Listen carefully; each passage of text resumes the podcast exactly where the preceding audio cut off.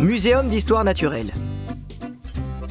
Né de la volonté de Louis XIII de constituer une bibliothèque de plantes médicinales, le Jardin des plantes a de tout temps été un lieu de flânerie autant que de recherche et d'enseignement.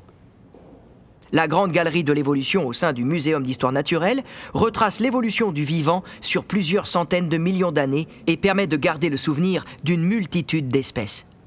Elle s'est considérablement enrichie au cours de ces dernières décennies, avec notamment nombre d'espèces bien françaises, du grand hamster d'Alsace au grand tétra, totalement disparu aujourd'hui.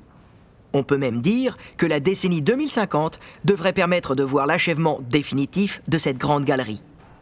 Une salle spéciale permet de reconstituer l'environnement naturel de la France du début du siècle avec de véritables insectes vivants, de l'herbe et des fleurs sauvages.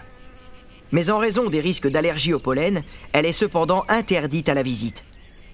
Une visite virtuelle en caisson interactif permet de retrouver la vision, le bruit, les odeurs, les sensations d'une nature aujourd'hui disparue.